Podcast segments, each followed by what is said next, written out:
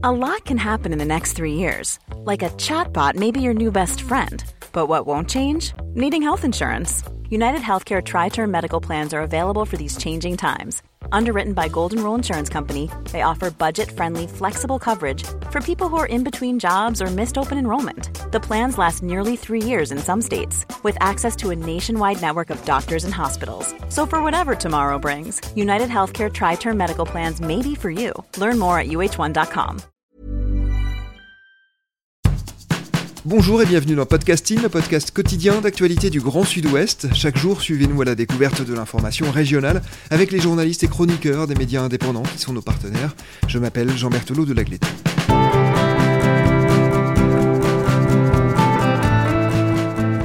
Place aujourd'hui à notre partenaire rue 89 Bordeaux pour un papier qui s'intitule De la grippe espagnole à la Covid-19, la vie ordinaire de Lucienne Cerisier, 105 ans. Cet article, c'est vous qui en êtes l'auteur. Bonjour Walid Salem. Bonjour Jean. Walid, vous êtes cofondateur de rue 89 Bordeaux. Ensemble, nous allons évoquer la personnalité de Lucienne Cerisier, sa longévité exceptionnelle évidemment, mais nous allons aussi parler des raisons qui vous ont conduit à parler d'elle précisément. Commençons par le commencement. Lucienne Cerisier, gourgue de son nom de jeune fille, naît à Bordeaux le 18 janvier 1916, en pleine Première Guerre mondiale donc. Dans quel milieu grandit-elle? La mère de Lucienne Cerisier travaillait dans un atelier de couture. Euh, cet atelier regroupait plusieurs membres de la famille, euh, notamment les, cousines de Lucienne Gourgue. D'ailleurs, Lucienne raconte que sa mère, pour travailler dans cet atelier, euh, elle l'emmenait avec elle et elle a posé dans le coffre de la de la machine à coudre, qui devait sans doute avoir un petit panier sur le côté. Et Lucienne devait passer ses journées dans le coffre de cette de cette machine, en regardant sa mère ou en faisant sans doute autre chose. donc, au fur et à mesure euh, euh, Lucienne a, pris goût un petit peu à ce métier et euh, c'est un petit peu, je dirais, le, filon qui a été ensuite partagé par plusieurs membres de, la famille, notamment elle beaucoup plus tard, en tout cas dès qu'elle était en âge de travailler. Quant à son père, il était donc ouvrier au chemin de fer. il permettait justement à, la famille d'avoir des, voyages gratuits, ce qui a permis notamment à Lucienne Gourgue de faire quelques voyages en France. Et justement, à 21 ans, lors de l'un de ses voyages, Lucienne Gourgue rencontre Henri Cerisier. Les circonstances de leur union témoignent alors véritablement d'une autre époque. Hein.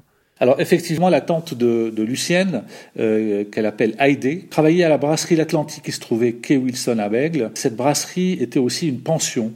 Et dans cette pension, il y avait un brasseur du Havre qui venait euh, justement livrer euh, la bière et qui passait ici la nuit euh, pour repartir le lendemain. sa tante Heidi est tombée amoureuse de ce brasseur et puis elle s'est mariée avec lui et pour finir, elle est allée s'installer au Havre. Lucienne Gourgue ayant la possibilité de voyager gratuitement, euh, évidemment en train, a fait le voyage jusqu'au Havre pour rendre visite à sa tante et aussi euh, se, se, changer d'air, donc sortir un petit peu de Bordeaux. Et c'est là qu'elle a rencontré des amis de sa tante qui étaient réfugiés du Nord, donc euh, pendant la guerre, et avec qui ils étaient partis se promener. Et puis en allant vers le, le, le, le phare euh, de la Ève au Havre, elle a rencontré leur fils. bon, alors l'histoire elle est, elle est, elle est bucolique. Hein, euh, ils se sont rencontrés, enfin je répète un petit peu ce que m'a ce que m'a raconté euh, euh, Lucienne Gourgue. ils étaient en haut du phare, du phare, ils ont regardé comme ça au loin. Je répète vraiment ces mots-là. Hein. Ils ont regardé au loin pour voir les, les bateaux passer, et puis ils se sont, se sont sentis très proches. Et là, il lui a demandé s'il pouvait la revoir plus tard. Euh, évidemment, elle n'a pas osé donner suite comme ça d'elle-même. Le jeune homme a écrit à ses parents euh, pour lui pour la demander en mariage, et c'est comme ça que l'affaire s'est faite par la suite. Pour me rendre à mon bureau, j'avais acheté une auto, une jolie traction avant qui filait comme le vent. C'était en juillet 39, je me gonflais comme un bœuf dans ma fierté de bourgeois d'avoir une voiture à moi. Mais 20 septembre et je pars pour la guerre, huit mois plus tard, en revenant, réquisition de ma onze chevaux légère provisoirement euh, on s'était mariés ici à Bordeaux. Ici à Bordeaux, on s'était mariés. Euh, on est parti au Havre. On n'a même pas défait nos bagages que euh, il y a eu la déclaration de guerre. Alors, durant la Seconde Guerre mondiale, Henri est rapidement fait prisonnier de guerre. Il va passer 5 ans en captivité. Lucienne vous a parlé de cette période, de la manière dont elle l'a vécue c'est la Croix-Rouge qui a annoncé la nouvelle à, sa femme. Il a été fait prisonnier avec 30 euh, 000 personnes euh, sur, les plages euh, de la Manche. Une colonne de 30 000 personnes a été ensuite conduite à pied jusqu'en Allemagne, en passant par la Belgique. Ils sont, ils sont arrivés au camp Stalag XC, qui se trouve à, à en Allemagne. Et puis elle a reçu la nouvelle. Après, le premier réflexe qu'elle a eu, elle lui a envoyé par la Croix-Rouge justement un dictionnaire français-allemand. Elle a eu quelques lettres de lui. Euh, il lui a raconté que tout se passait bien, qu'il était simplement réquisitionné pour faire des travaux agricoles pour le compte du Troisième Reich. Euh, donc elle, elle s'inquiétait pas plus que ça. En fait, elle l'attendait. Simplement, l'attente a duré cinq ans et il a fallu euh, que les, les prisonniers soient libérés par les Américains pour qu'elle retrouve son mari. Alors d'abord, elle a eu euh, un appel de la Croix-Rouge pour lui dire que son mari a été libéré et euh, dans son esprit, euh, la première annonce, en tout cas, elle était qu'il arrivait à la gare de Bordeaux. Donc elle est allée à la gare de Bordeaux pour l'attendre. Et elle a vu en effet, effectivement, arriver des trains avec des, des prisonniers, avec des blessés, avec des, des soldats, euh, qui euh, chacun a été récupéré par sa famille. Elle a attendu longtemps et puis elle ne voyait pas son, son, son mari arriver. Donc elle a demandé à la Croix-Rouge euh, ce qu'il en était. On lui a dit, il semblerait qu'il a continué jusqu'à Longon. Longon étant donné, euh, étant à côté de Prégnac en fait. son mari a cru bien faire de se rapprocher de Prégnac, là où sa femme était. Donc est repartie à Langon. Et puis elle, elle est rentrée dans la gare et puis encore une fois elle le voyait pas. Donc elle a attendu, elle a attendu, puis elle a fini par apercevoir un, homme qui lui ressemble. Et là, euh, surprise, euh, elle, a, elle, eu du mal à le reconnaître. Euh, elle avait quitté les cheveux noirs et puis elle a retrouvé les cheveux blancs. D'après ce que m'a raconté Lucienne, et que je n'ai pas retranscrit dans, l'article, quand elle a vu, elle lui a dit c'est toi? il lui a répondu bah oui, ça fait des heures que je t'attends. Donc je trouve ça assez amusant quand on sait qu'elle a attendu 5 ans son mari. Alors, euh, Lucienne et Henri ont eu un fils. Alain, vous l'avez évoqué, c'est lui qui vous a aidé aussi à reconstituer certaines parties de la vie de sa centenaire de mère. La famille s'installe à Mérignac en 1955, dans une maison où Lucienne vit encore. Elle mène une vie paisible jusqu'en 1987, année de la mort d'Henri, son mari, un drame qui l'affecte encore 34 ans après. Alors, quand elle a retrouvé son mari, euh, Lucienne euh, et euh, Henri Cerisier s'installent à Bordeaux, en réalité. S'installent à Bordeaux, rue, rue Mazarin, à côté de la Victoire. Il s'installe à Bordeaux pour quelques années parce que lui, il cherchait du travail. Donc, il avait tout intérêt à rester en ville. Il a fini par trouver du travail à la Lyonnaise des Eaux.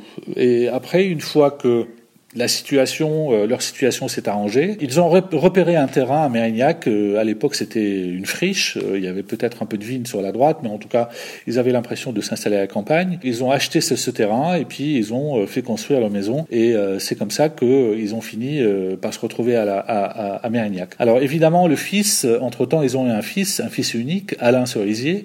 il était né à Bordeaux, il a vécu à Bordeaux. C'était un enfant de la ville, un enfant urbain, et qui se retrouve tout d'un du, jour au lendemain euh, à Mérignac. Il, a perdu un petit peu ses repères, mais euh, en tout cas, ils se sont installés là-bas euh, assez, longtemps. Et pour finir, Henri Cerisier est décédé en 1987 et euh, évidemment, ça a été un événement très douloureux euh, pour Lucienne, euh, qui ne s'est pas vraiment exprimée sur le sujet, euh, mais euh, depuis son décès, le décès de son mari en 87, elle n'a plus parlé de lui. Alain Cerisier, son fils, sait que qu'il était l'homme de sa vie, sait que ça a été un drame. il n'a pas insisté plus que ça. Il a revu sa mère s'approcher, se rapprocher de sa famille. Effectivement, Lucienne Cerisier, qui avait euh, arrêté de travailler, euh, a retrouvé sa famille, a retrouvé sa mère, qui elle était toujours restée dans la couture. Pendant ce temps-là, Alain Cerisier est parti sur une autre carrière euh, et il a fini lui aussi dans le, dans le, à la Lyonnaise des Eaux. Cream-colored ponies and crisp apple strudels, doorbells and sleigh bells and schnitzel with noodles, wild geese that fly with the moon on their wings. These are a few of my favorite things. Girls in white dresses with blue satin sashes, snowflakes that stay on my nose and eyelashes, silver white winters that melt into springs. These are a few of my favorite things. when the dog bites, when the bee stings, when I'm feeling sad. I simply remember my favorite things, and then I don't feel so bad.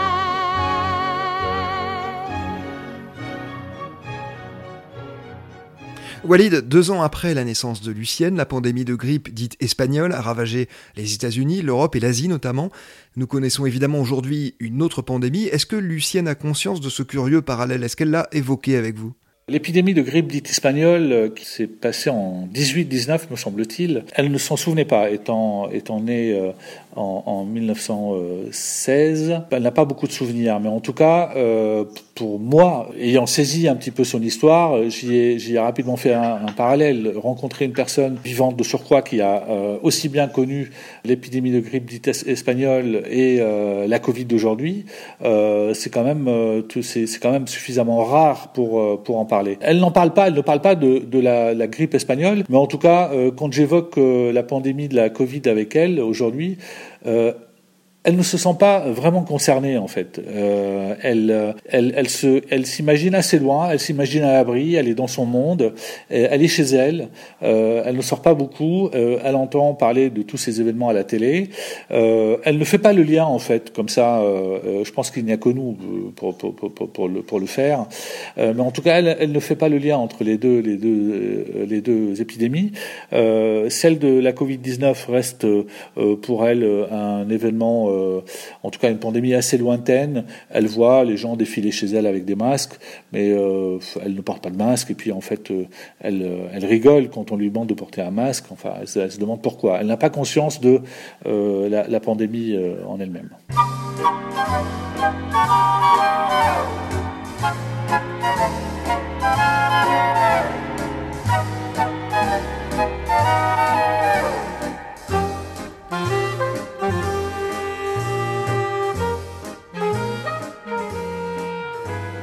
Walid, pour quelle raison avez-vous choisi de faire le portrait de Lucienne Cerisier en particulier, de raconter ce que vous qualifiez vous-même de vie ordinaire au fond? Alors, il y a plusieurs choses qui m'ont qui m'ont intéressé chez Lucienne Cerisier. D'abord, euh, c'est pas tous les jours qu'on rencontre euh, quelqu'un qui a fait euh, euh, qui a fait le tour d'un siècle. Je me suis renseigné par la suite. En Gironde, il y a 625 personnes centenaires. il y a 137 hommes et 488 femmes. Quand j'ai rencontrer cette personne, j'étais euh, personnellement impressionné. Alors, pourquoi faire euh, un, un, un sujet? Parce que j'étais attiré par le sujet déjà. Pour le proposer, ça veut dire que euh, j'étais à l'aise. J'ai vu simplement dans les yeux de cette personne une histoire à raconter. Euh, on vit pas 100 ans euh, comme ça, même avec vie ordinaire, sans avoir quelque chose, quelque chose d'impressionnant à dire, en tout cas à retransmettre ou en tout cas à partager. Moi, une histoire comme celle-là, aussi simple soit-elle, quand même touché. Euh, pourquoi avoir choisi ce sujet? C'est un petit peu euh, la liberté qu'on a euh, à rue 89, c'est de choisir un petit peu les sujets et de les de les faire de les de les montrer, de les partager avec avec nos lecteurs et notre audience. Celui-ci était pour moi un choix. je crois que ma vision un petit peu de l'information, elle est celle-là aussi, c'est de partager ce genre de de, de tranche de vie. Enfin, tranche de vie, c'est même une grande tranche de vie.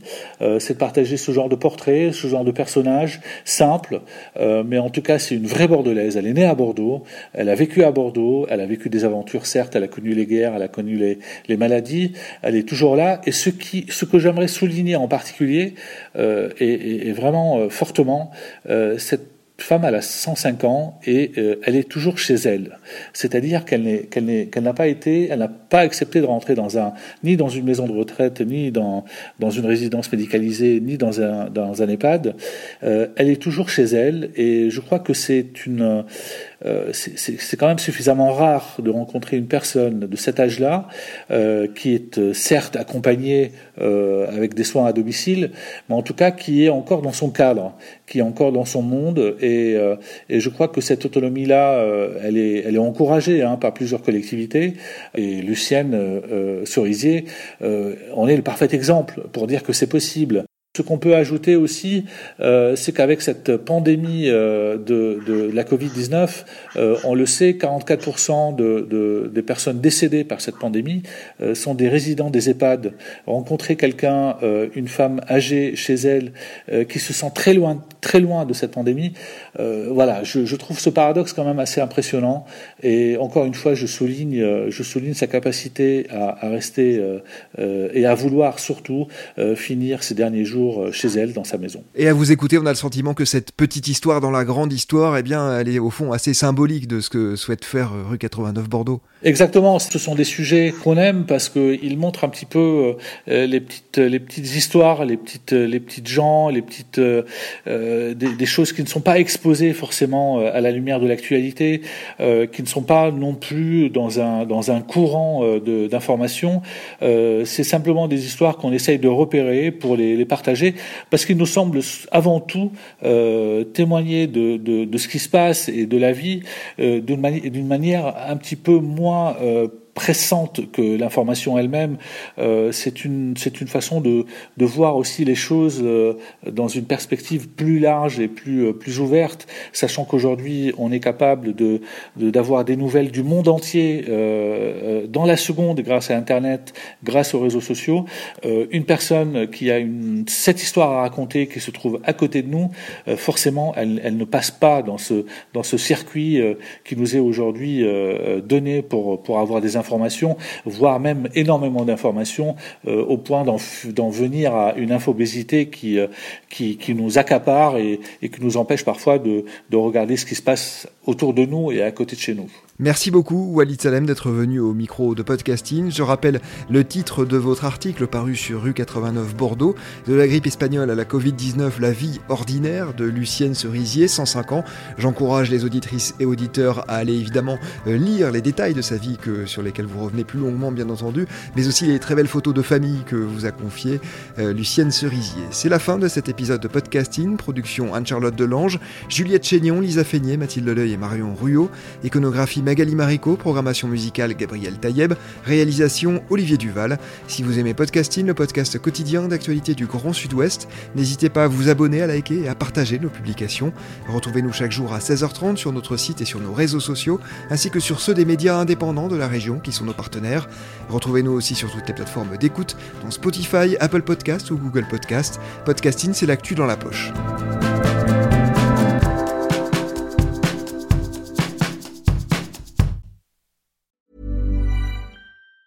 Even on a budget, quality is non-negotiable. That's why Quince is the place to score high-end essentials at 50 to 80% less than similar brands. Get your hands on buttery soft cashmere sweaters from just 60 bucks, Italian leather jackets, and so much more. And the best part about Quince, they exclusively partner with factories committed to safe, ethical, and responsible manufacturing. Elevate your style without the elevated price tag with Quince. Go to quince.com slash upgrade for free shipping and 365-day returns.